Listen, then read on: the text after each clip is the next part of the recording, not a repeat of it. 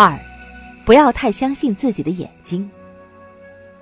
紧紧的盯着静止的动感照片，没有经过仔细观察的人盯了片刻之后，就会切实感受到照片上的影像动了起来，而且越来越有规律。此时知道真相的人在旁边将他从这种感受中唤出来，很直白的说：“这只是一张静止的图片，你看到的并不是运动的图像。”未经观察的人回过神来，再看这张图片时，终于发现眼睛欺骗了自己。因为图片是静止的，没有任何运动。由于眼睛的迷乱，令自己感觉到影像在进行有规律的运动。其实，在真相中，又怎么会有观察者看到的那些假象呢？倘若静下心来明晰观察，我们就会发现。真相明明摆在我们眼前，眼睛却容易让我们产生幻觉、误判而相信假象。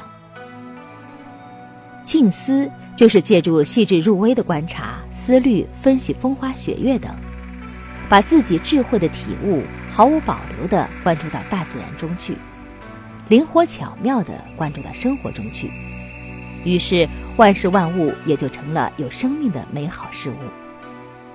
透过智者的慧眼，我们可以辨清假象，体悟真相，以另一种视角看世界。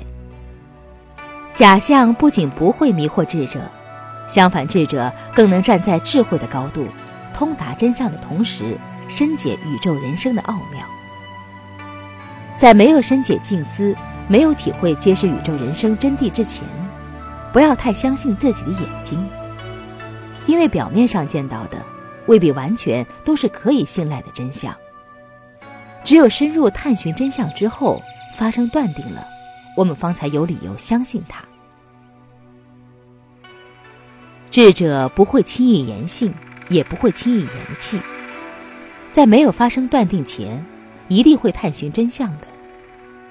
难道我们要恒时相信自己眼睛看到的一切，而不探寻真相吗？